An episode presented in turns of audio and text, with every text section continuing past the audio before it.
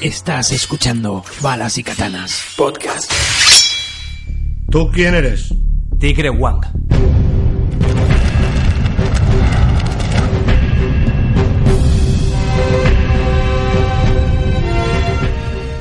Pues año 2006 y nos enterábamos pues de la existencia de esta película de Dragon Tiger Gate dirigida por eh, Wilson Jeep, eh, originariamente llamada en su país eh, natal eh, Lung Fu Moon, una, una película pues que los fans de, y conocedores de los cómics chinos de, de Drunken Fist, de Tigre Wong y demás, pues eh, la recibíamos con un poco de miedo incluso, ¿no? Mucha ilusión y muchas ganas, pero de- a, la, a la vez que mucho miedo, ¿no?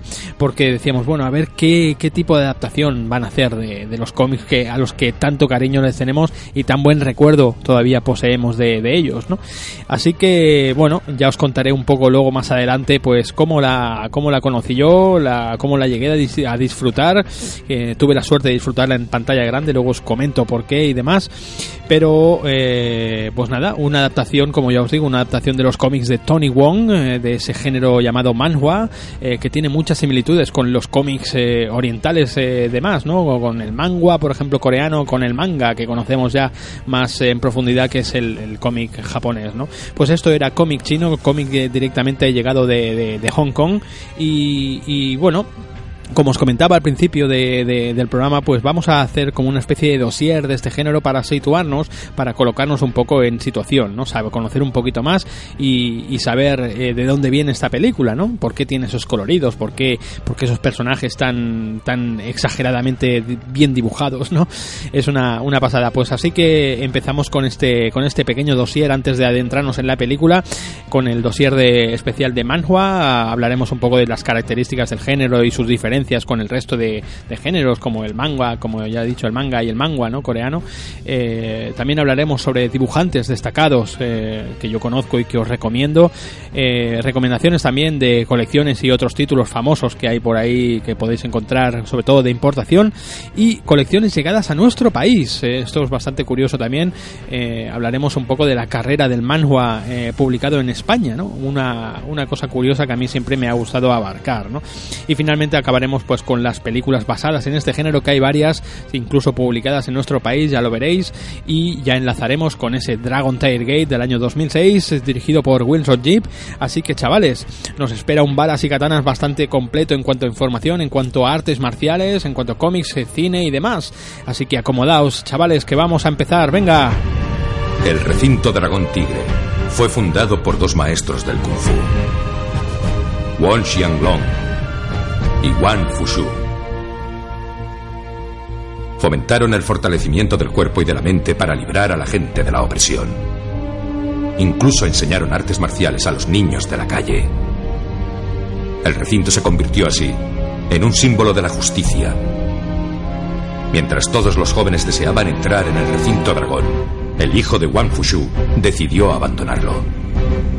Fue entonces cuando tuvo que separarse de su hermano pequeño, Tigre.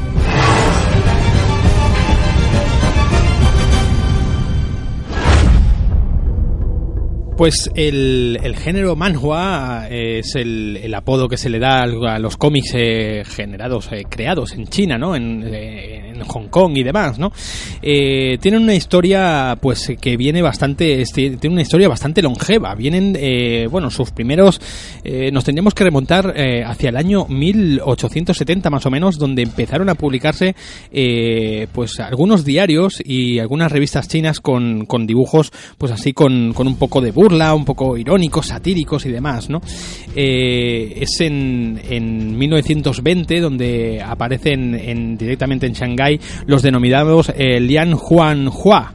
Eh, sería, sería como una especie de foto serial, más o menos, una especie de, de fotos, pues eh, con especie de viñetas, pero hechas en, en fotos, ¿no? Es, estos son los antecedentes directos, son los, los eh, de donde retoma, de donde toman las raíces eh, el género manga japonés, ¿no? Eh, que se desarrolla- desarrollaría más tarde en Japón. Después regresaría a China para, para, crear directamente en los años 60 ya, en el 1960, el género manhua, ¿no? el, cómic chino directamente. ¿no? De hecho, la primera revista, la primera revista donde, donde se, se, conoce que se empiezan a publicar viñetas, cómics de este género manhua, se llama Shanghai Sketch y, una revista también que, que empezó a publicarse en el, en el 1928, o sea, estamos hablando de, un montón de años, ¿no? Imaginaos de, de dónde viene todo, todo esto, ¿no? Eh, durante la Revolución eh, Cultural, eh, por allá por el año 1964 y 1971, se empiezan a crear un montón de cómics de este tipo de género con, el único objetivo propagandístico, ¿sabes? con el conflicto este de los comunistas y nacionalistas que había por entonces. Y bueno, y es con la explosión donde se focaliza sobre todo en, en Shanghái, en Hong Kong, donde empiezan a, prosperar este tipo de viñetas eh, ya con, con, con núcleos muy tradicionales hablando sobre el kung fu y sobre todo la explosión de Bruce Lee en el cine pues hace que empiecen a especializarse sobre todo eh, sobre todo pues eso en cómics eh, dedicados únicamente y exclusivamente al, a este género a las artes marciales y, se crea ya por, por, exclusividad el género manhua más o menos eh, muy resumidamente esto es un poco de información un poco de historia de dónde viene de dónde viene este este género ¿no? Em, las bueno mm, las diferencias entre el manga y el manhua pues eh, lo más eh, que, más destacable al igual que el manga no eh, está creado, cada cómic está creado por un equipo de gente, ¿no? Pues el típico entintador, el típico que luego hace eh, los textos, eh, el, que los rotula y demás, ¿no? Son, a lo mejor son un equipo de cuatro personas, más o menos, tres, cuatro personas para, para cada cómic. El, el manhua es todavía más complejo. suelen ser un equipo de ocho o incluso nueve personas por cada, por cada cómic, ¿no? Uno está, pues, eh, en este caso, por ejemplo, Tony Wong, pues hacía los guiones y, y, los dibujos a lápiz, ¿no? Después otro, otro se encargaba, pues, de rotularlos, de de entintarlos, digamos. Otro se encargaba pues de pintarlos eh, con, con, lápiz, por ejemplo, con lápiz de color los, los, los pintaba, no los coloreaba. Otro se encargaba del aerógrafo porque las viñetas, eh, una de las cosas que más llama la atención de este género es que las viñetas parecen cuadros, yo siempre lo digo, ¿no? Parecen como obras de arte, ¿no? Y es que mezclan pues varias, varias técnicas para, para, para, ilustrar, ¿no? Para dibujar. desde los lápices de colores, las, las ceras, eh, el aerógrafo la pintura directamente, ¿no? Y, y, bueno, de cada apartado de estos, pues se encargaba una persona, ¿no? Hay momentos que para enfatizar un golpe, por ejemplo, pues hacen como una especie de rayos alrededor y tal, y estos rayos también se encargaba una, otra única persona, ¿no? Se encargaba de enfatizar esos golpes, dándoles pues con un tipo de, de reflejos, ¿vale? De pintura eh, brillante, pues le daba con una especie de reflejos y tal que, que enfatizaba más todavía la... Después encontramos también eh, otro tipo de viñeta, de viñeta muy característica de este género que es como eh, los rayos X, ¿no? es cuando a alguien le dan un, le golpean, le dan un golpe o, le rompen, por ejemplo, eh, intentan describir que le rompen unas costillas o algo, pues vemos esas costillas rompiéndose como si fuese una radiografía, unos rayos X, ¿no? Un fondo negro con los huesos en blanco, ¿no? Rompiéndose y tal, ¿no? Pues de eso se encargaba otra persona, ¿no? ya os digo, era un equipo mucho más amplio y bueno, trabajaban en cadena de una manera mucho más, más eh, bueno, más detallada, ¿no? Se, sería así, ¿no? Y, eso se ve reflejado en cada, en cada, en cada página, ¿no? Yo siempre digo eso, ¿no? Que las, que las, eh, los cómics de este tipo, pues son, son, son auténticas obras de arte, ¿no? Eh, basta para que os busquéis por internet o intentéis compraros algún ejemplar de importación que, bueno, es que es espectacular lo que, lo que vemos ahí implantado, ¿no? Es, es una maravilla, ¿no? También eh, comentaros que manhua, el, el término manhua, eh, literalmente significa eh, mm, imágenes desbordantes, ¿no? imaginaos, pues ya más o menos hacéis un poco a la idea de este tipo de, de, género, ¿no? Ya sabéis, eh, como os comentaba, ¿no? Imágenes pues mucho más realistas con todo este, este elenco de, artistas que hay detrás, pues imágenes más realistas, eh, colores mucho más eh, vivos, más desbordantes, todo más saturado, ¿no? ¿Sabes? Luchas francamente mal. Practica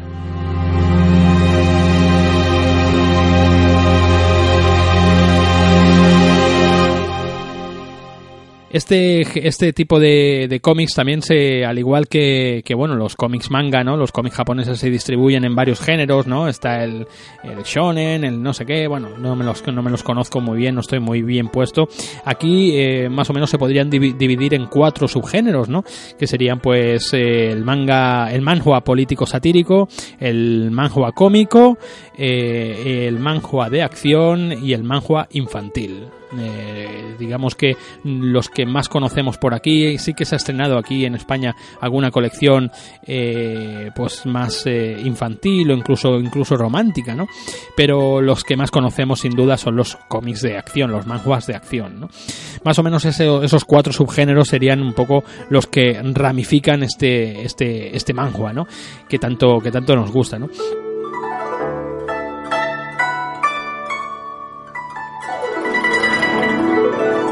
Y, bueno, más o menos esto es un poco el, el, resumen que os he hecho así. Faltan muchos datos y falta mucha historia que, bueno, lo podéis ampliar, pues cualquier búsqueda que hagáis por internet, pues encontráis ahí mucha información. Yo más o menos lo que he leído en las revistas que tengo y antiguas y las traducciones que he podido ir haciendo, pues más o menos he llegado a, esta, estas conclusiones, ¿no? El resto y la grandeza de, información del programa ya sabéis que la, la, acabáis vosotros, ¿no? Eh, en, vuestra, en vuestra casa y, y buscando información que vosotros eh, os, os, os, interese más. ¿no? Eh, esto es un poco el Mahua. Y nada, vamos a continuar, amigos, venga.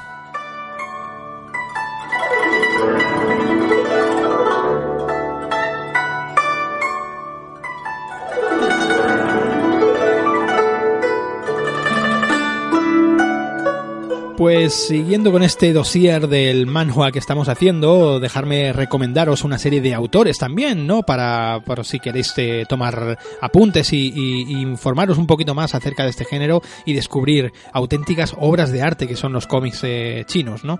Eh, empezaríamos con Ma Wing-shin, por ejemplo, un, un dibujante que, que, tiene en su haber colecciones como Bloodsword, de hecho ha creado una especie de universo con este Bloodsword, tiene Bloodsword, Bloodsword Dynasty, a Chinese Hero Tales of the Blood Sword, que incluso de esta última Chinese Hero eh, tiene una película, existe una película llamada A Man Called Hero en el 1999, una película, no sé si algunos de vosotros ya la tenéis en mente, eh, una producción de Raymond Chow dirigida por Andrew Lau, donde teníamos a Ekin Chen, a Shuki, a Nicolas Tse, eh, donde incluso el mismo autor, Ma Wing-shin, aparece acreditado en la película, ¿no? Como, como idea original de, de ella, ¿no? Una película que tuvo premios incluso a los mejores efectos especiales. No sé si os acordáis de aquellos planos de la Estatua de Libertad donde iban eh, escalando, ¿no? Los luchadores y demás, es espectacular, ¿no?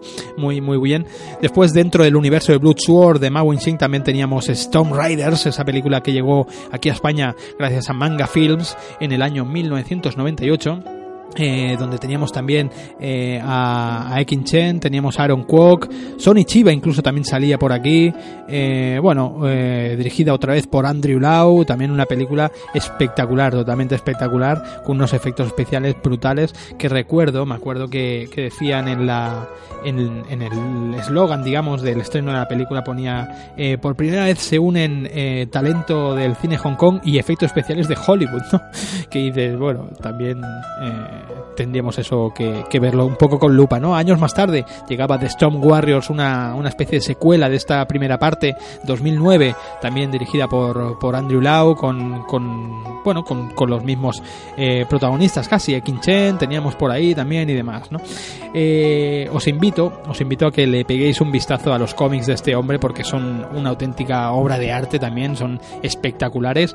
Eh, ya os comentaré yo algo que me sucede al, al abrir un tomo de esta gente porque es tan tanta la belleza, tan apabullante lo, lo guapo que es que me quedo hasta bloqueado. O sea, llega un momento que no avanzo ¿no? en el cómic.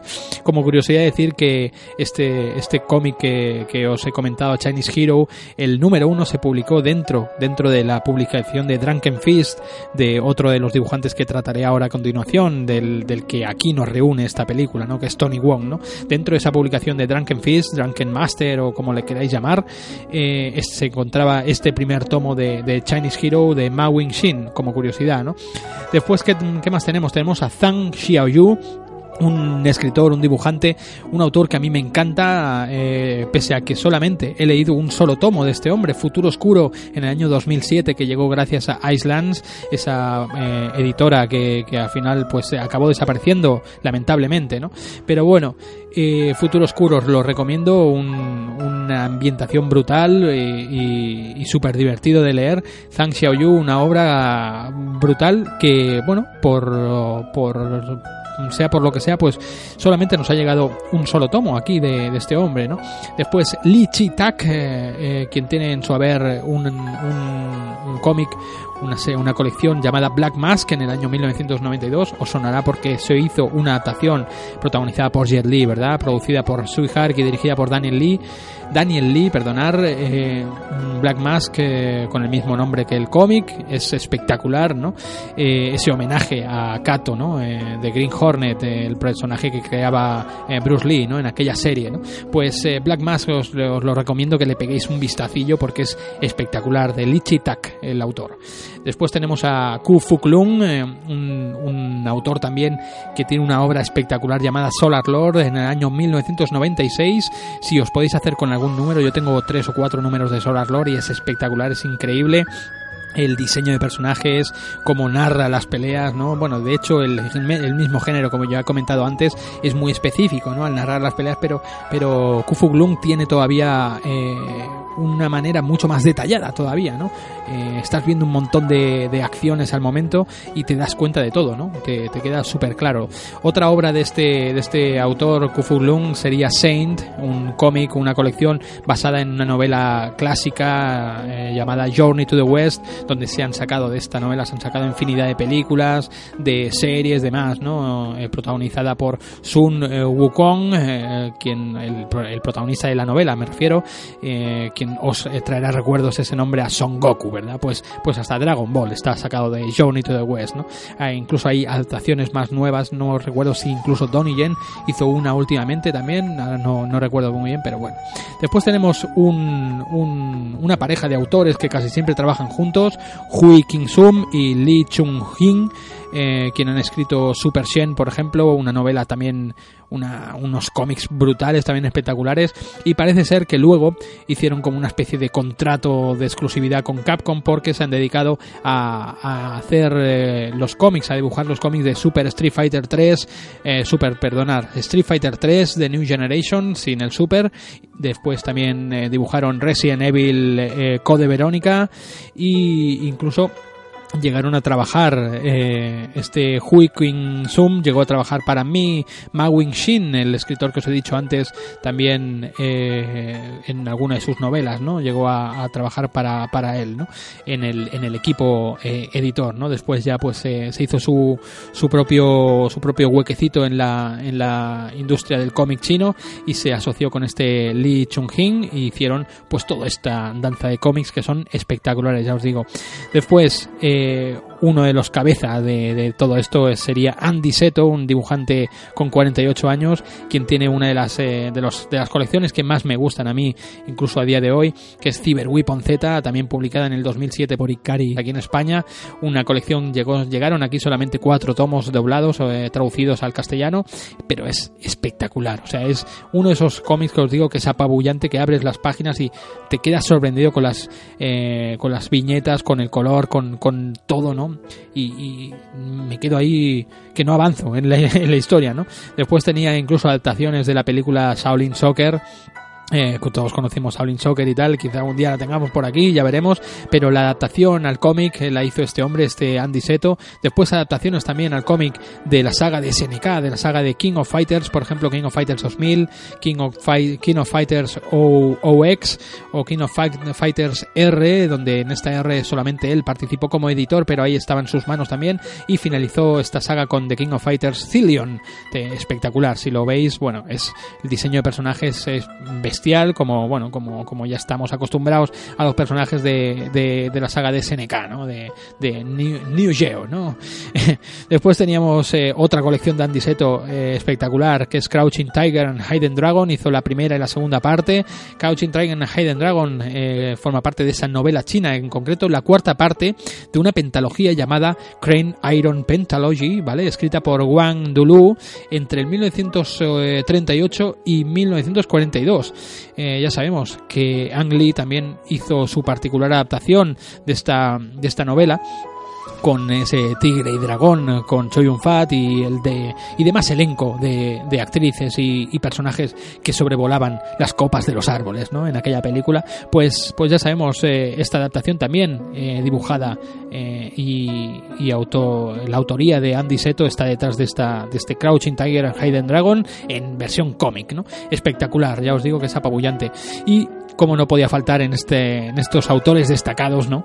tendría que, que sería una falta de respeto no hablar de, de, quien nos está reuniendo hoy, ¿no? El creador de Dragon Tiger Gate, el creador de toda esta, de todo este universo, ¿no? Eh, un, un, escritor que lleva un montón de años dibujando y es nada más ni nada menos que Tony Wong. Ahora vamos a hablar un poco más extensa, extensamente de este, de este autorazo. Vamos a ello.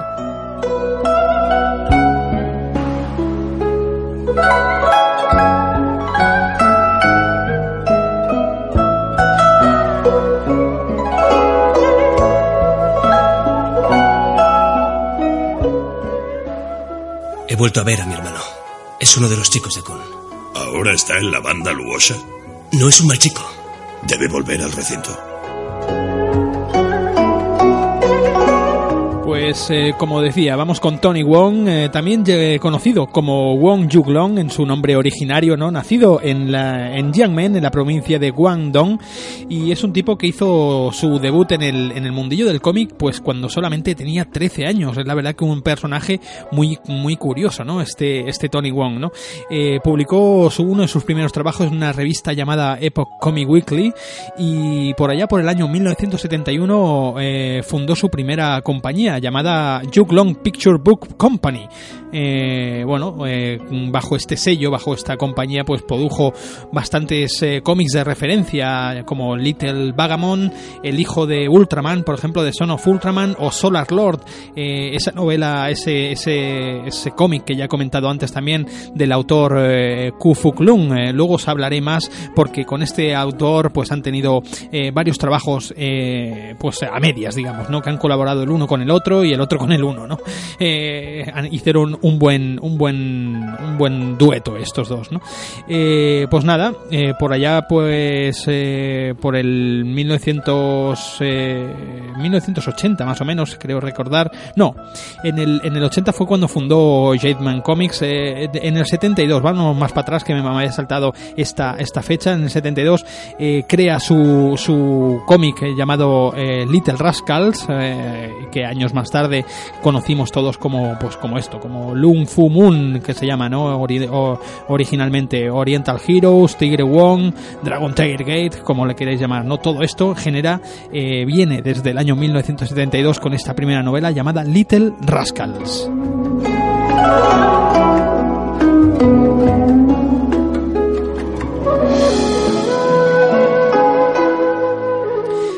Eh, Tony Wong también eh, comenzó eh, publicaciones en dos revistas, en Sang Po y en Golden Bo Daily, y, bueno, y, se comenzó pues a, establecerse como, como un autor de referencia dentro del cómic eh, de Hong Kong, ¿no?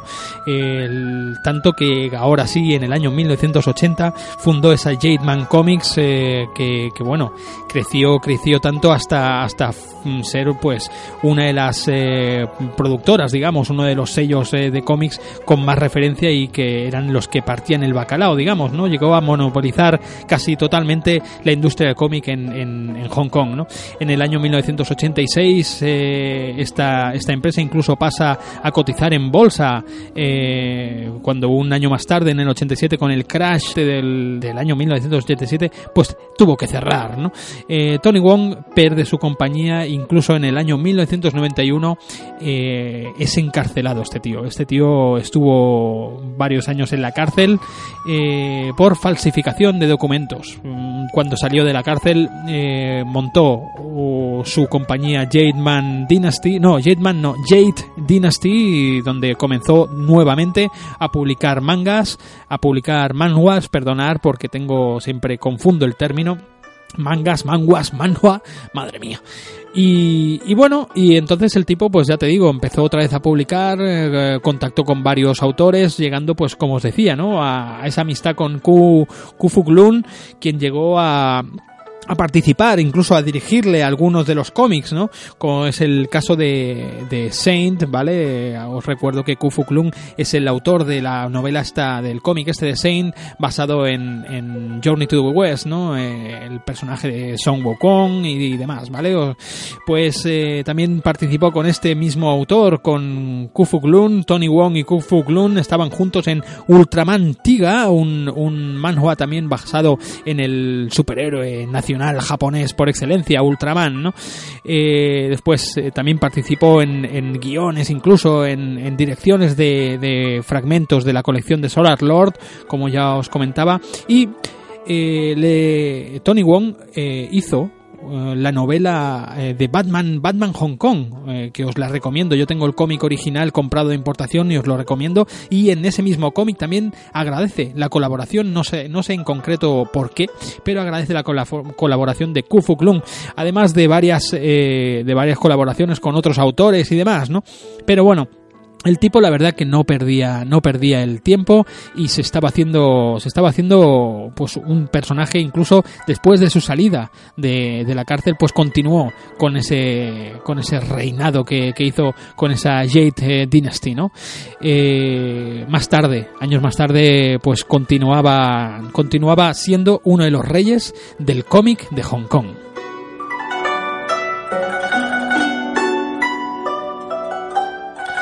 Como os decía, Tony Wong es un tipo muy entrañable, incluso hasta en el cine, ¿no? Ha tenido contacto, ese amigo personal de Jackie Chan, eh, la amistad que les une desde hace un montón de años. De hecho, eh, una de las primeros, uno de los cómics también de, de Jackie Chan, ay, de Jackie Chan, de Tony Wong, se llama Jackie Chan's Fantasía, ¿no? Y, y bueno, podéis ver cómics por ahí de, de Jackie Chan. Eh, participó incluso en dos de sus películas, ha participado en en eh, cómo se llamaba esta en mm, Proyecto A2 el, el- cómo se llamó aquí los piratas de los mares de la China era no recuerdo no recuerdo muy bien cómo se llamó pero bueno eh, Proyecto A segunda parte del año 1987 y también otra con Jackie Chan donde ha participado en esta última bueno una reversión que hubo en el 2004 la de New Police Story donde se aparece también ahí.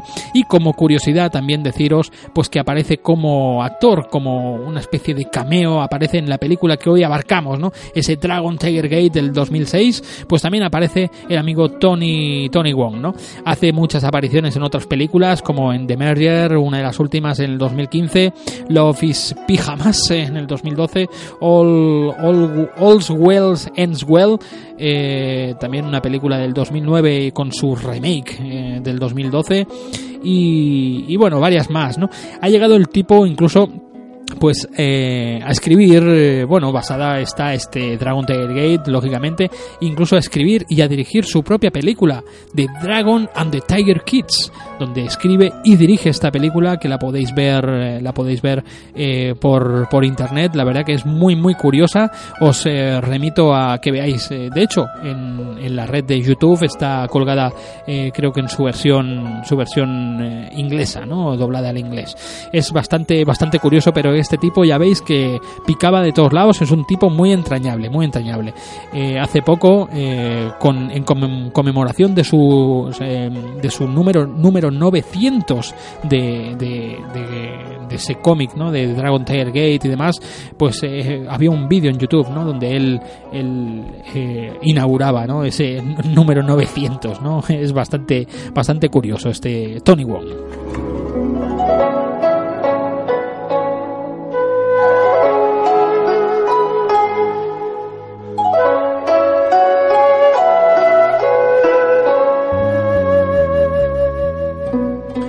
Pues ya os digo que mm, incluso Tony Wong, pues eso, dirigía su propia película de Dragon, eh, Dragon and the Tiger Kids eh, del año 1979, una película donde las coreografías eh, estaban iban a cargo pues del, mismísimo eh, Cory Yuen. Eh, aparecía también actores como Wang Yang Lee, un actor que para los que estamos asociados, los que estamos ya acostumbrados y, y familiarizados con el cine de Hong Kong, pues estamos hartos de verlo. Incluso en algunas de las producciones de la IFD, eh, y de la Filmar que aparecía este actor.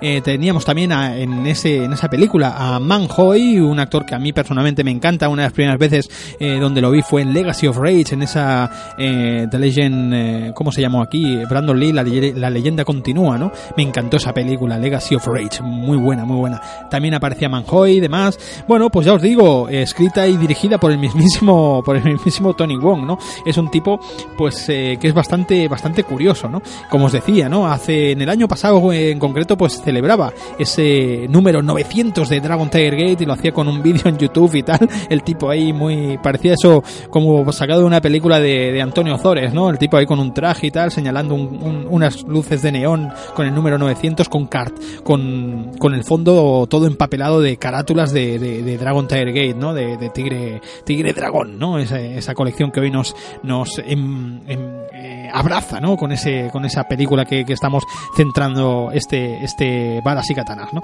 Eh, ¿Qué más os tengo que contar? ¿Qué más os tengo que contar? Bueno, pues este tipo tiene incluso como curiosidades, ¿no? Tiene eh, mm, hay una afición ahora en, en Hong Kong que es hacer figuras eh, de imagen, eh, bueno, figuras de plástico, ¿no? Figuras de eh, bustos, eh, de plástico, de cerámica, de, de lo que sea, ¿no?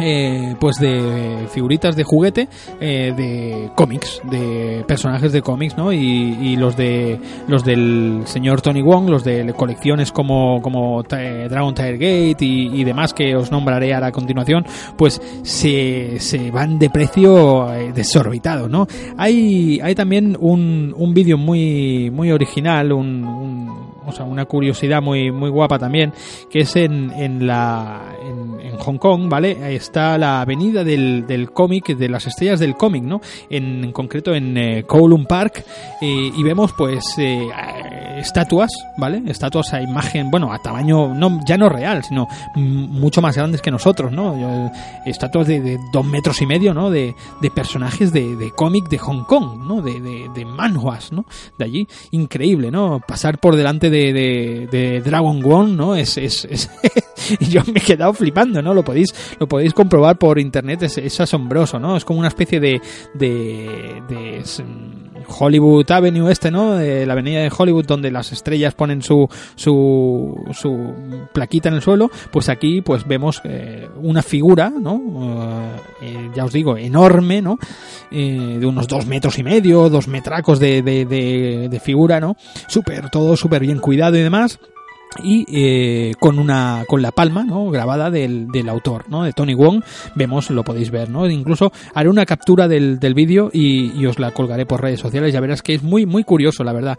Es increíble el movimiento del manhwa aquí allí en Hong Kong no es, es algo algo bestial. Y es que se, no es para menos que ya os decía que este autor no Tony Wong pues llevaba dibujando llevaba escribiendo desde los 13 años. Y es que la industria del Hong Kong en, eh, del cómic en Hong Kong eh, bueno yo he llegado a datarla ¿vale? Eh, por la- las fuentes que, tengo de cómics, de revistas y demás, pues he llegado a datarla eh, más para atrás del año 1930, del 1928 o 29 más o menos, ¿no? Increíble, ¿no? Cómics pues que, que, son una auténtica eh, obra, obra de arte a día de hoy, ¿no? Es bestial, tíos. Ya os digo, muy, muy, muy guay, ¿no? Tony Wong es la figura que hoy nos, nos abarca, ¿no? Y tiene colecciones, podéis encontrar colecciones, pues de, eh, por ejemplo, Weapons of the Gods, por ejemplo, una, una, un cómic también con una y calidad artística impresionante. Después, eh, a partir de, de, esta Dragon Tiger Gate y Oriental, eh, Oriental Heroes, ¿no? Eh, pues te sacó más colecciones como ese Mega Dragon Tiger Gate o también llamada Dragon Tiger Gate 5, ¿no? V, ¿no? Eh, tenía bas- bastantes más, tenía por ejemplo eh, más para atrás en el tiempo, tenía ese The Force of Buddha's Palm, ¿no? O también llamada Buddha's Palm, sencillamente la palma de Buda, la fuerza de la palma de Buda, eh, mm, como ya he comentado, Jackie Chan's Fantasía, estos son algunas de los cómics que tiene, el tipo ya os digo que tiene infinidad, ¿no? Esa colaboración también junto a, Estados Unidos y demás con ese Batman Hong Kong que os lo recomiendo si le podéis encontrar que es demasiado, es guapísimo el cómic. Eh, ¿Qué más tiene? Drunken Master, que aquí se llamó eh, Drunken Fist, ¿no? Y, bueno, esto es un poquito un repaso que hacemos, ¿no? Por ese por esa vida y, carrera de, este hombre, ¿no? De Tony Wong, que no deja de ser un tipo eh, sumamente entrañable, ¿no? Y a mí me, me, me encanta, ¿no? Es un tipo aparte que le ves la cara y es, es un tío simpático, pese a haber estado en la cárcel, ¿no? Vete a saber lo que el tío ha vivido allí, ¿no? Pero, pero es buenísimo, ¿no? Y, y ya os digo, eh, Jackie Chan es muy amigo de él, eh, lo incluyó en esas películas, después aparece siempre, lo tienen como una eminencia, ¿no? Este hombre aparece siempre en muchas películas y tal, haciendo de, de pues eso, de como una especie de cameo, ¿no? Meter a Tony Wong pues siempre es como, mira, un guiño a los cómics, ¿no? También a la, a, la otra cultura, ¿no? Al séptimo séptimo arte, ¿no? O, como le llaman, ¿no? Octavo arte, séptimo, bueno, no sé, no sé por qué me meto en camisa de 11 varas, amigos, de 11 varas, varas y katanas, qué bien encontrado. Venga, vamos arriba con la música y seguimos con este, con este Dragon Tiger Gate. Vamos.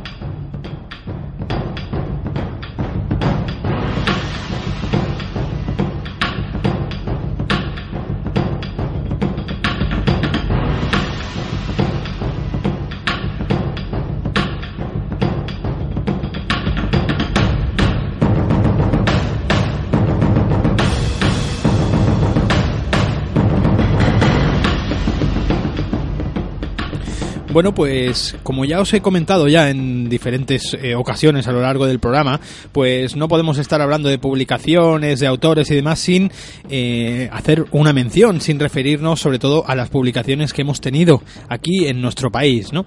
Y me gustaría empezar por eh, cronológicamente más o menos como yo las he ido conociendo. Creo que eh, por lo que conozco no hay existencia de más publicaciones ni de más editoriales que se han dedicado a la publicación de este tipo de género aquí en nuestro país, traducido en castellano y demás, ¿no?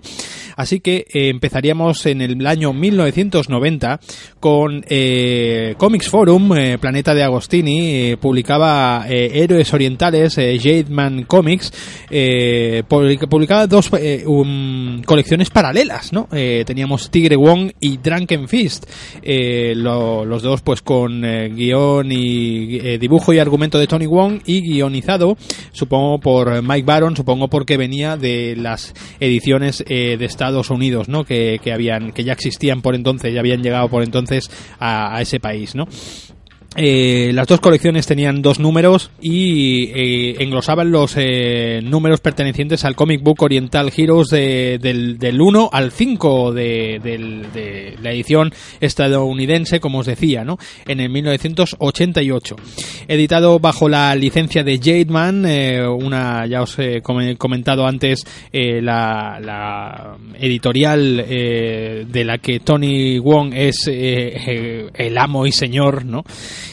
Y, y bueno, tuvo una, una colección bastante curiosa, ¿no? Era, eh, me acuerdo que eran publicaciones mensuales y bueno, bajo todo el esfuerzo que hicieron y tal, pues eh, habían momentos pues que en cierto número pues eh, había una página que estaba que se había perdido, estaba publicada en medio de otro número y demás, ¿no? Incluso en el número el número 3 eh, de la de la colección se interca- se intercambiaron las las portadas, ¿no? La gente compraba de Drunken Fish y, dentro estaban las páginas del, del perteneciente al número 3 de Tigre Wong, ¿no? Y al contrario, tú te comprabas Tigre Wong y pertenecían las páginas de Drunken Fish, ¿no? Luego en el número 6 eh, eh, se, pidieron perdón y publicaron eh, gratuitamente los dos números de, de esas colecciones, ¿no? Bien publicados esta vez, ¿no? Con las portadas en, en concreto, ¿no? En especial las portadas que hacían, que hacían referencia a ese número, ¿no? Ya os digo, era una colección un poco vetusta, pero bueno, se hizo un esfuerzo muy grande y supongo que por aquella época pues era muy difícil, ¿no? Publicar este tipo de, colecciones, ¿no? Eh, Manuel Díez, por ejemplo, estaba detrás de, de, toda esta de toda esta edición, gente que luego ya pasaron a, a las publicaciones del manga, ¿no? De esas eh, primeras colecciones de, de, de Planeta de Agostini, ¿no? Y demás.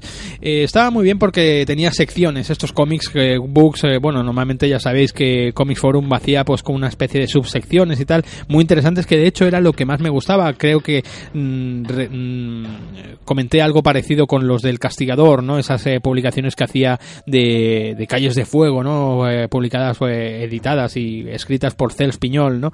Eh, pues aquí pues teníamos también unas secciones que venían desde el correo que se llama Jademan, ¿no? Jademanía. Después tenía otras secciones como el compro, vendo y cambio y demás eh, y demás eh, cosas, ¿no? Que la gente publicaban ahí, pues eh, cambiaban números y demás, ¿no? Después también novedades de la de la de, de Forum, ¿no? De, de- Planeta Agostini, nuevas colecciones que salían y demás. Y después tenía artículos, que eso es lo que me gustaba, eh, secciones de artículos que venían desde, bueno, mira, he hecho un, un hecho un, las he contabilizado eh, con el- los títulos de, de todas las colecciones porque tengo la- las dos publicaciones originales de, de la, de la época y mira, vienen desde la historia del Kung Fu, los Boat People, que eran, bueno, esta gente refugiada que huían de... en- en, eh, bueno, pues esto, refugiados que huían por, por las costas y demás, ¿no? El Triángulo de Oro también, documental, artículo muy, muy interesante. Triadas, eh, la mafia de Hong Kong, la katana y el culto a la espada, Mar de China, un mar de piratas, se llamaba. Otro, otro artículo que se llama Seppuku, el suicidio, el suicidio institucionalizado. Después las cárceles de, las cárceles de Tailandia te- tenía todo referencia a la colección, ¿no? Me acuerdo que eh, Tir Wong eh, está, está encarcelado en una de de estas cárceles y tal y tienen que ir sus compañeros a rescatarle, ¿no? Y demás. Eh, de- y, y ya por último, pues los cómics japoneses que era ya en despedida que hacía, pues la mayoría de estas entradas eh, las, las firmaba eh, este hombre Manuel Díez que os, que os he dicho, ¿no? Y, y era una pena porque porque ya os digo en el número 12 eh, pues hacía hacía este hombre Manuel Díez firmaba pues esto de los cómics japoneses explicaba un poquito de este género del manga con los primeros cómics que llegarían no que fueron el puño estrella al norte Crying Freeman y demás no Eh, y bueno y acababa acababa con una con una despedida con una especie de carta y tal no eh, donde decía, eh, pero esta nota no es una despedida, es un hasta pronto, ya que seguiremos intentando volver a llevar las colecciones al kiosco. ¿Cuándo será eso? No lo sabemos, pero vamos a luchar por ello con todas nuestras fuerzas. Nos queda el consuelo de que las artes marciales no van a quedarse sin presencia en los cómics. Varias series japonesas eh, están a punto de asomarse a los kioscos. En algunas de ellas volveréis a encontrar los nombres de las personas que trabajaban en Tigre Wong, como M. de Mañas, yo mismo, Manuel Díez y varias gente más, ¿no? eh, me hace me hace curioso, me hace gracia esto, ¿no? Que dice mm, esto no es una despedida, es un hasta pronto, dice, pero ¿cuándo será eso, no? Pues amigos míos, eh, por parte de Comics Forum, por parte de Planeta Agostini, nunca más. Nunca más se supo de- del, del género manhua en, en los kioscos.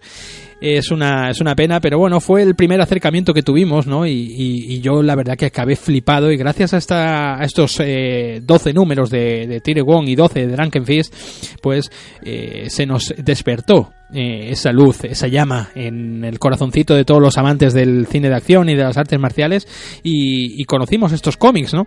Entonces eh, no le perdimos, eh, no le perdimos nunca el cariño ni, ni, ni la pista. Estábamos siempre, pues, a- acechando, ¿no? Siempre en la búsqueda. Y es que en el año en el año 1999, nueve años más tarde, eh, conocemos una, una, bueno, por ediciones Ikari, conocemos una serie llamada Cyber Weapon Z, eh, escrita, pues, como ya os he dicho antes, por Andy Seto.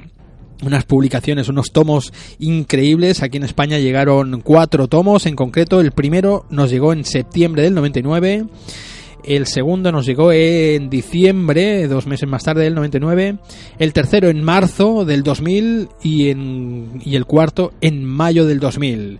Era una publicación con 128 páginas a todo color, increíble, una publicación bestial, con un precio eh, por entonces en pesetas, las antiguas pesetas 1695.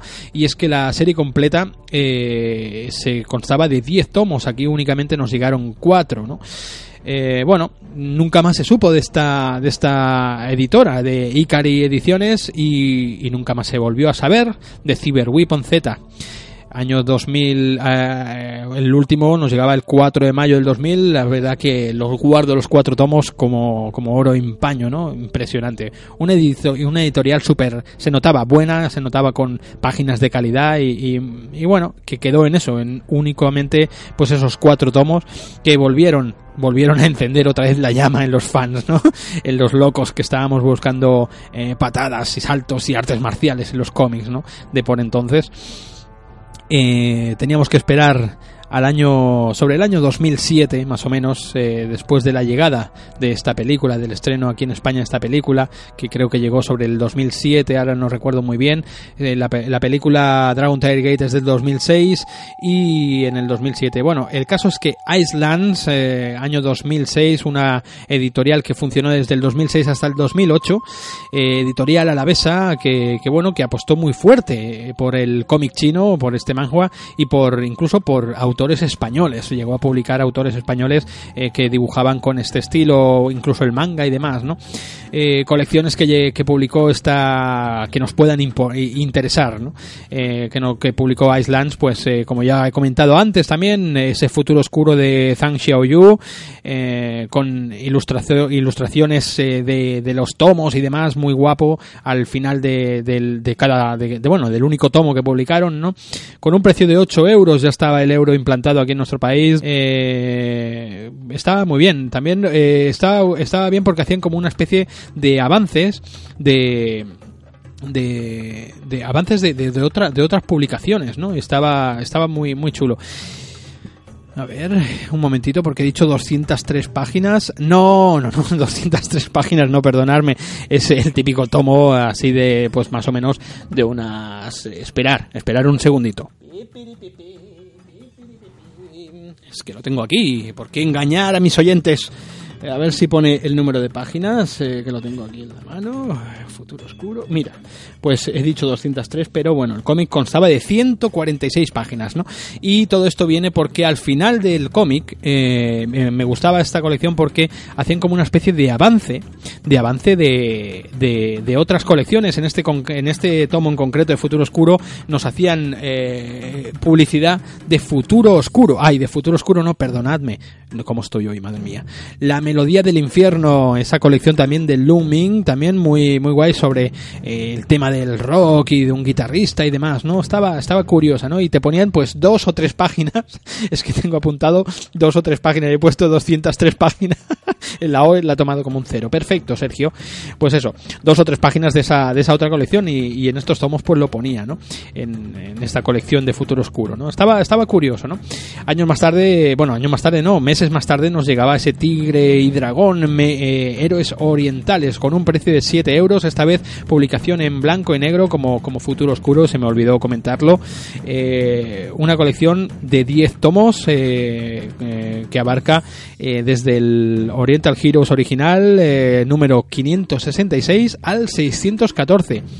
Eh, pero en el primer diréis, hostia, eh, esto esto es un poco esto es un poco crudo no porque claro me he saltado me he saltado pues la mayoría de la mayoría de, de, de- de números no de cómics que, que, que contiene esta esta publicación no pero no os asustéis porque al principio de al principio de, del, cómic digamos de los primeros tomos está muy bien porque te pone en situación vale te pone en situación no solamente eh, de cómo de cómo va la historia eh, sino de la progresión de, de, la colección no de la progresión de, de este Oriental Heroes de este Little Rascals de este de hecho al principio te habla no de que la colección era empezó pues de una manera mucho más eh, sencilla que eran viñetas casi episódicas no y, y luego eh, poco a poco por allá por el número 100 100 100 os lo digo ahora que lo tengo aquí Exacto, a partir del número 100 en concreto.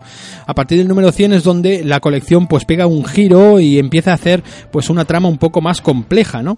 Digamos que a partir del número 100 es cuando ya deja de ser una, una publicación muy sencilla don- con aventuras autoconclusivas y pasa ya a ser un po una, una historia pues más eh, continua, ¿no? Más seguida, los personajes ya empiezan a tener eh, más peso, son más carismáticos y demás, ¿no? Y luego, eh, años más tarde, es a partir del número 550 donde eh, ya empieza la saga de, de- los héroes orientales contra Lou Cha, ¿no? Que se llama, y es donde ya la saga empieza a pillar mucho, mucha más continuidad, mucho más nombre y demás, ¿no? Eh, está muy bien porque si os leéis estas primeras páginas, pues te pone en situación, ya, te, ya os digo, desde, desde el inicio de la historia hasta, hasta el final, ¿no? Unos tomos, pues, bellísimos, la verdad que estaba, Icelands eh, estaba, pues, muy, muy bien, muy bien eh, inspirada, ¿no? Eh, está muy, muy, muy guapo, ¿no? El, el final el final de, del cómic el final de la colección te ponen siempre te ponían pues ilustraciones de las portadas originales de esos tomos no que ya os he dicho que llegaban hasta el 614 no estaba estaba curiosísima la, la, la colección y, y bueno acabó acabó de una manera pues incluso que no que no nos la esperábamos no o sea no ni ellos ni ellos se pensaban que, que iban a acabarla porque no se despiden en la, en la, en la colección ni siquiera no pero bueno estaba, estaba curioso, ¿no? Eh, paralelamente a esta colección empezaron a salir unos tomos de auténtico lujo en color, eh, brutales también, que se llamaban Dragon Tiger Gate, la película, con, bueno, pues con único, con el único objetivo, eh, pues de aprovechar el éxito de, de la película de que, que hoy tratamos, ¿no? Estos eh, eran salieron dos tomos que iban del 1 al 8 del original a un precio a un precio de 16 euros, o sea, eh, es- tenían pensado publicar cuatro tomos, ¿vale? Que abarcaban, pues eso, abarcaban eh, 16, eh, 16 tomos, ¿no? Eh, del 1 al 8 en el 1 y el 2 de aquí españoles y del 8 al 16 en el 3 y 4 españoles, pero ese 3 y 4 nunca llegó a salir. De hecho, eh, tengo yo los dos únicos tomos y ponen 2 de 4, 1 de 4 y adiós, ¿no? Y, y acabó la, la colección, ¿no? Estaba, estaba precioso porque al principio de la, del, del cómic, ¿no? Eh, tenemos una carta del mismísimo firmada por el mismísimo Tony Wong, ¿no? Si queréis os la, os la paso a, a leer ahora mismo porque a mí me, me gustó, ¿no? Se llamaba Una creación imparable, el nacimiento de un clásico. Vamos allá.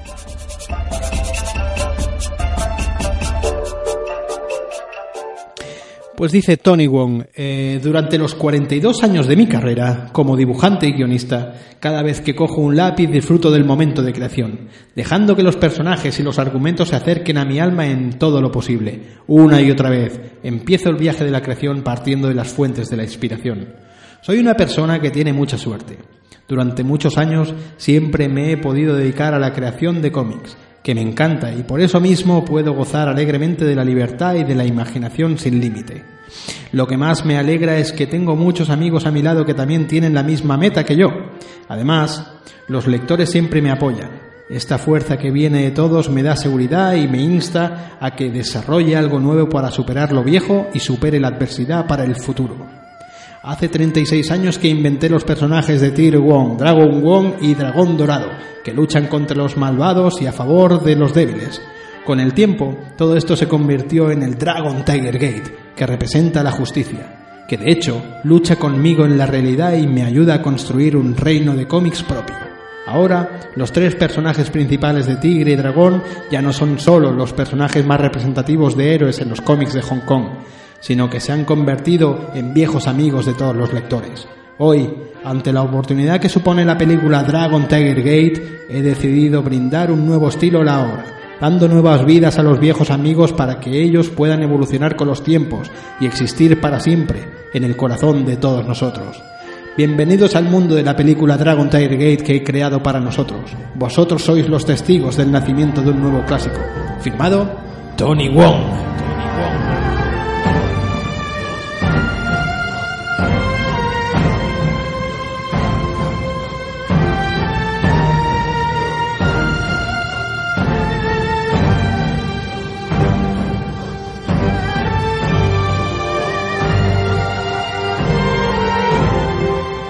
De pequeño siempre me trataban mal. En el extranjero. Y eso no me gustaba. Me hice una cicatriz en la cara. Quería alejar a la gente. Aprendí en un chaku porque es temible y poderoso. Me he dado cuenta de que no se trata de tener fuerza sino de sentimientos. No puedo asustar a la gente con una cicatriz.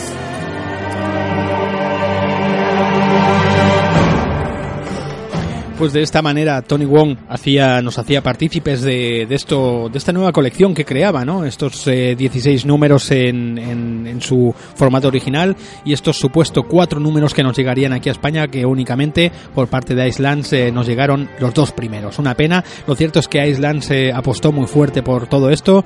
Eh, una editorial pues que, que, que bueno, que, que, a finales de enero del 2008 pues se anuncia pues que, que incluso Islands publicaría colecciones eh, clásicas de manga, ¿no? Como por ejemplo JoJo's Bizarre Adventure, ¿no?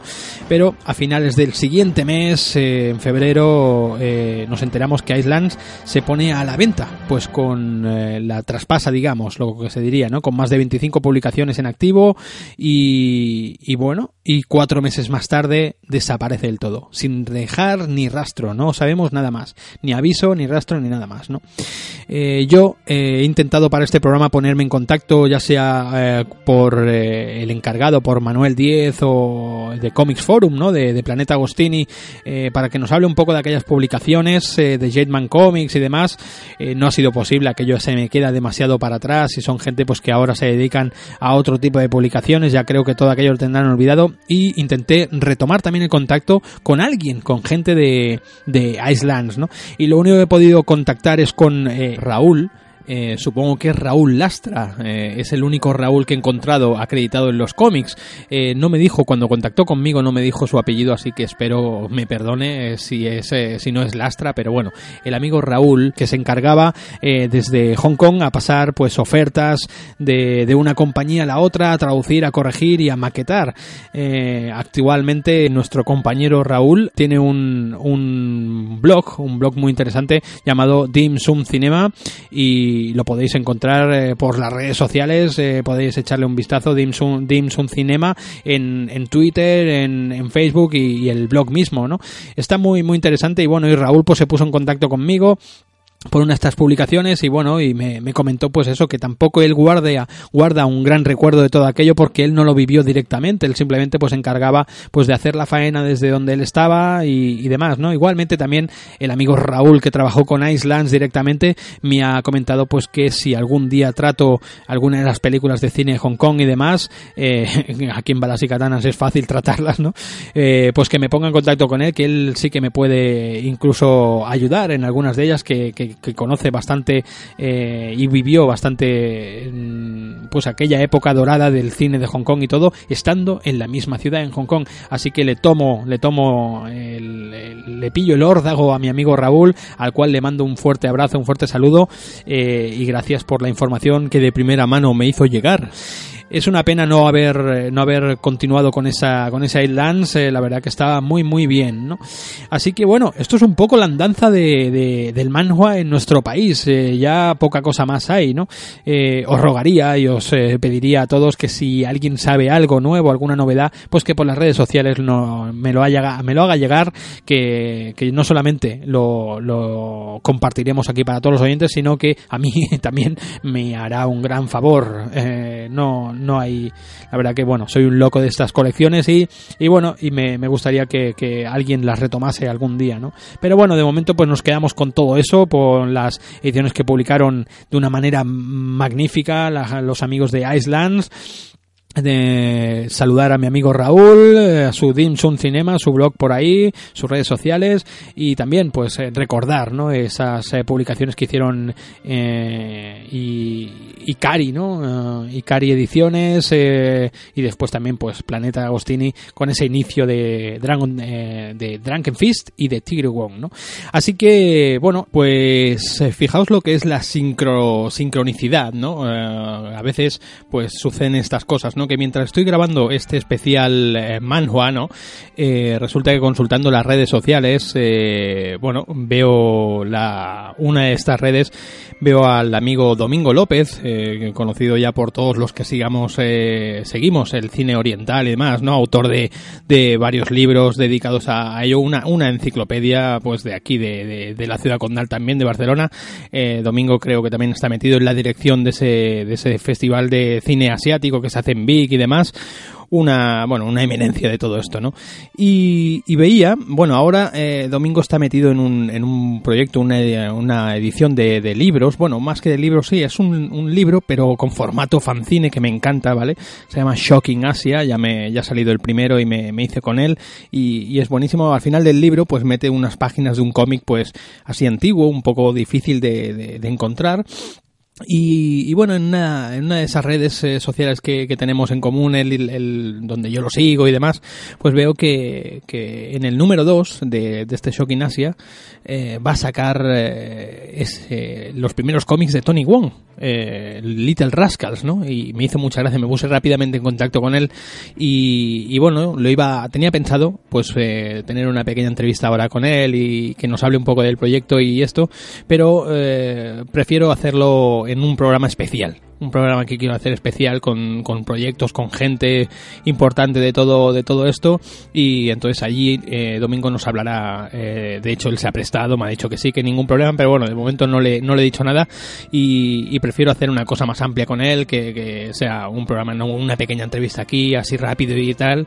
Pues así que, que pronto tendremos ese, ese especial con, con el amigo Domingo y nos hablará un poquito pues de, de ese segundo número y de cómo han llegado a publicar esos cómics que son tan difíciles de encontrar, ¿no? Ese Little Rascals oficial, ese original de, de, Tony Wong, ¿no? Los inicios de, de este Dragon Tiger Gate, ¿verdad? Así que fijaos lo que, lo que es la, la, sincronicidad y la casualidad de todo esto, ¿no? Que justamente cuando estoy grabando esta, este programa, pues eh, veo esa, esa imagen que se me, se me hace como, como casi una, una imagen mariana, ¿no? bueno, pues Nada más, eh, chavales, yo creo que vamos a, vamos a continuar este dossier que ya va quedando cada vez menos. Venga.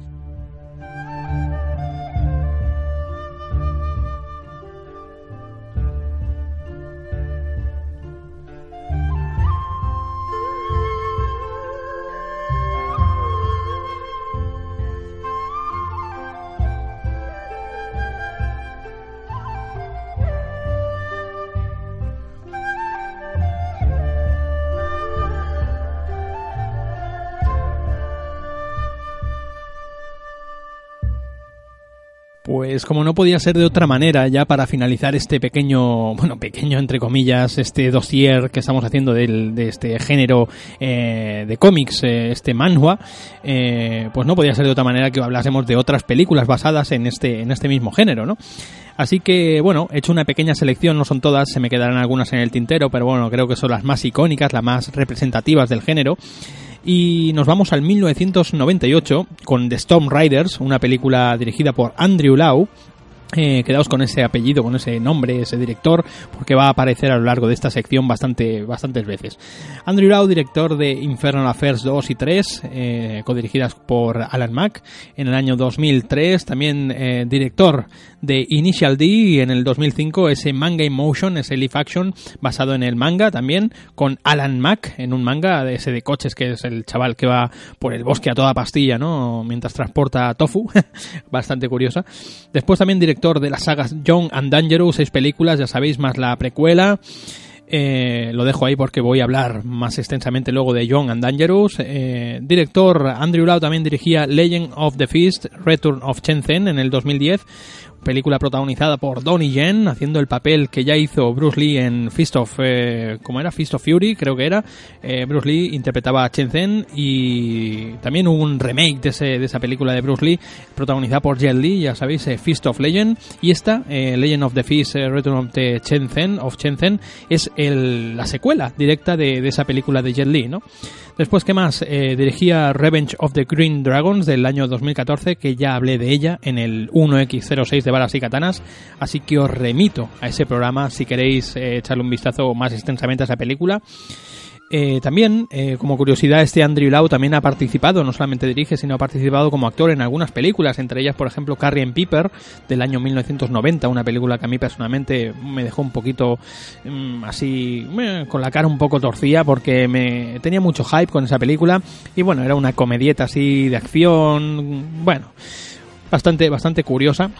Eh, después también aparecía en Twin Dragons del 92, esa película con Jackie Chan, ya sabéis. Aparecía por ahí Andrew Lau también. En Young and Dangerous, eh, la cuarta parte, en el 97, aparece también, hace un cameo, hace un pequeño papel Andrew Lau. Y últimamente ya en el 2014 en Kung Fu Jungle, eh, que hablé de ella en el, en el programa 1X09, protagonizada por Donnie Yen. Y ese era, bueno, si os acordáis, ese homenaje al cine de acción, al cine de Hong Kong, ¿no? Que se, que se estaba haciendo estos últimos años y, que Donnie Yen, pues, eh, lo interpreta de una manera bestial. Ahí aparece también, pues, este Andrew Lau. Eh, The Storm Riders, protagonizada por Aaron Kwok, Ekin Chen, eh, que estos eh, se proclaman casi casi actores fetiches de, de este director y de este género. Eh, también aparecía Sonny Chiba, un papel bastante formidable y bueno, una película que, que a mí personalmente me, gustó mucho. Eh, traía pues un poco la estética de todo ese de todo ese eh, manhua, ¿no? De todo ese cómic, ahí con los pelos muy muy lacios, ¿no? Los pelos muy de la gente ahí con, con mechones blancos en el pelo y mucha magia y muchas artes marciales fantásticas y demás, ¿no? Muy guay, ¿no? Ya sabéis, basada en el en el manhua de manhua Fung Wan, del cual ya he hablado, eh, escrito por Ma Wing-shin. Y como curiosidad os diré que esta película está doblada en DVD aquí en España por, por Manga Films, así que si hurgáis un poquito por el por el mercado de coleccionismo, de segunda mano y demás, pues igual os podéis hacer con una copia todavía. Yo la compré en su tiempo y aquí la guardo, ¿no? Como oro en paño. ¿Qué más? Año 2009 de Storm Warriors, eh, secuela de, la anterior, de Storm Riders, basada también en Fung Wan, eh, de Ma Wing-shin, pero esta vez en otro arco histórico, eh, ese arco llamado The Death Battle, la, la batalla a muerte, ¿no? Dirigida esta vez por eh, Pang Brothers, por los eh, hermanos Pang, eh, Oxid Pang Chun y Danny Pang Fat, directores de Bangkok Dangerous en el 99 y de ese remake del 2008 protagonizado por Nicolas Cage, bastante pobre, por, a menos según mi opinión. También dirigieron The Eye en el 2002, ese, esa película de referencia también de terror oriental y acabaron eh, separándose y dirigiendo cada uno por su lado, eh, entrando de pleno en la industria del cine, del cine Thai, ¿no? ¿Qué más teníamos? Eh, después tenemos A Man, A Man Called, Hero, A Man Called Hero del año 1999 y volvía Andrew Lau a dirigir otro, otra película basada en, en un manhua basada también en otra serie de Ma Shin, eh, como os digo, en concreto Chinese Hero, Tales of the Blood.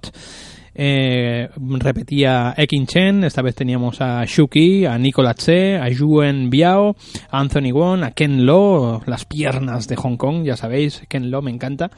Y esta película ganó el premio a los mejores efectos eh, visuales en el, en el festival del Golden Horse Award, el famoso festival que se celebra entre noviembre y diciembre en Taipei. Así que si habéis visto, yo esta película la conseguí de importación y bueno, y me acuerdo que hay una batalla en una estatua, no me acuerdo si era como una especie de estatua de la libertad y demás, la tengo un poco borrosa porque hace tiempo que no, que no la veo, pero mucha fantasía, mucho efecto digital, era los, la época esta de Shaolin Soccer que se empezaban a crear efectos digitales muy muy reales y demás y una bastante explotación de todo esto, ¿no? ¿Qué más? Eh, Black Mask, por ejemplo, del año, me la saltaba, del año 1996, dirigida por Daniel Lee, eh, ya sabéis, eh, director de Three Kingdoms, Resurrection of the Dragon, en el año 2008, con Sammo Hung y con Andy Lau. Black Mask, una, una, una peli pues producida por Sui Hark con Jet Li, con Anthony, Anthony Wong y la adaptación del manhua del año 1992 de Lee Chi-tak, un homenaje al Green Hornet de Bruce Lee, eh, donde, donde hace de Kato, os acordáis, ¿no? Le siguió luego una secuela llamada Black Mask 2, que City of Mask, eh, que ya no es tan, ya no es tan certera, ¿no? Esta, esta película protagonizada también por Jet Li, como os decía, eh, tuvo también una, una, un remake, ¿no? Este, este Green Hornet, ¿no? Esta... Así que, mm, director Daniel Lee dirigió Three Kingdoms, como os decía, Dragon Squad del 2005, una película coproducida por Steven Seagal, con Maggie Q, con Simon Jam, Sammo Hung y Michael Vien, eh, aquel actor eh, estadounidense creo que es, quien interpretó a Kyle Reese en Terminator, eh, interpretó a, Dwayne Hicks en Aliens y demás. No sé si os acordáis de él, pues sí, pues dirigido por este hombre. ¿Qué más teníamos? Teníamos ya, entrábamos en el 96 otra vez, eh, Young and Dangerous, eh, dirigida también por Andrew Lau, quien esta vez se hace llamar, está acreditado en esta película como Wai Keung Lau, con Ekin Chen, como os decía, Jordan Chao, Simon Jam y, y cogiendo de fondo eh, el Heroic, Heroic Blue Sheet que popularizó John Boo, ya sabéis, pero incluyendo a cuatro, a cuatro jóvenes estrellas eh, que después de tres secuelas se, se, creó como una especie de subgénero al que allí en Hong Kong denominaron las Triad Youth, ¿no? Las, las digamos, las jóvenes triadas, ¿no? Las películas de jóvenes triadas, ¿no? Triad Youth. Eh, directamente basada en el manhua de New Law llamada Teddy Boy, eh, que después, ya sabéis, después del éxito del cómic, pues se hicieron seis, seis películas más, ¿no? Es bestial, ¿no? Como curiosidad os diré que en el 2012, el protagonista de esta serie, eh, que se llama Chan Ho Nam, eh, tengo los nombres apuntados porque son un poco difíciles, Chan Ho Nam, fue seleccionado entre los 24 personajes de manhua clásicos que se pueden encontrar en la avenida de Hong Kong de cómics, del Comics Stars, como ya os he comentado antes, esa avenida donde tenemos ahí a un montón de personajes de este género, ¿no? Eh, ese mismo año el número de, capítulos de, esta colección, ¿vale? De, estos cómics de, Young and Dangerous, de Teddy Boy, ¿no? Superó a la que hasta entonces era la más larga eh, que se llevaba eh, publicando desde más años, ¿no? Que era el manhua, el manhua hongkonés de Bruce Lee.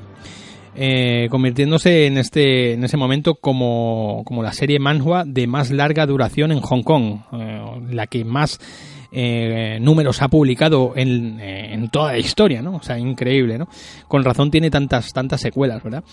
Y bueno, ya para ir finalizando un poquito el tema de las películas, comentar Storm Riders Clash of the Evils, dirigida por Dante Lam, eh, del cómic también de Ma Wing-shin, eh, donde, donde se estrenó en el año 2008 en Hong Kong y en el resto de, China en el 2009.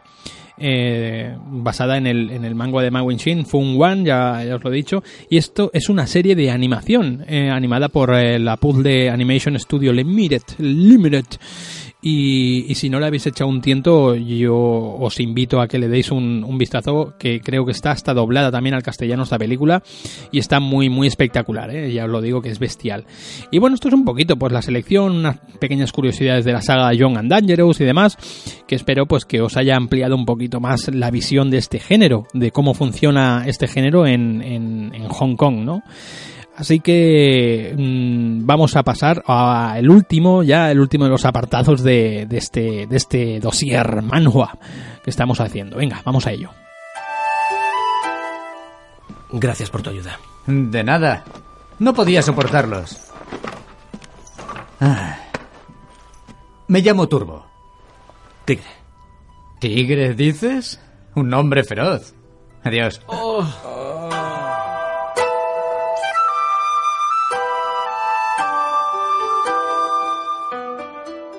Y bueno, y ya finalizando este dossier ya, ahora sí una pequeña, una pequeña, un pequeño apartado eh, donde voy a hablar sobre videojuegos. Eh, tenemos una versión en, eh, en, Android que se llama Dragon Tiger Gate Fire Dragon Turn, una, una especie de, de, juego. La verdad que son juegos que han salido en la Store china más que nada y son la mayoría juegos de, de azar y de ruletas y cosas de estas, ¿no? Un poquito con, con gráficos y con un diseño muy chulo, ¿no? Uno, unas imágenes, unos dibujos muy bonitos y demás, pero no dejan de ser pues juegos de esto, pues al fin y al cabo pues, para sacarte eh, dinero y demás, ¿no?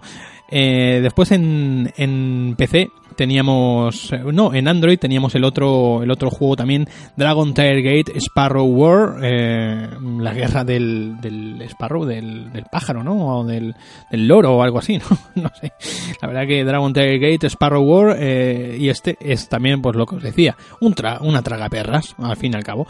Lo único que pues que tenemos ahí unas ilustraciones súper chulas de, de, todo el, el manhua y demás no de los personajes característicos de, del, del manga de Tony Wong, ¿no?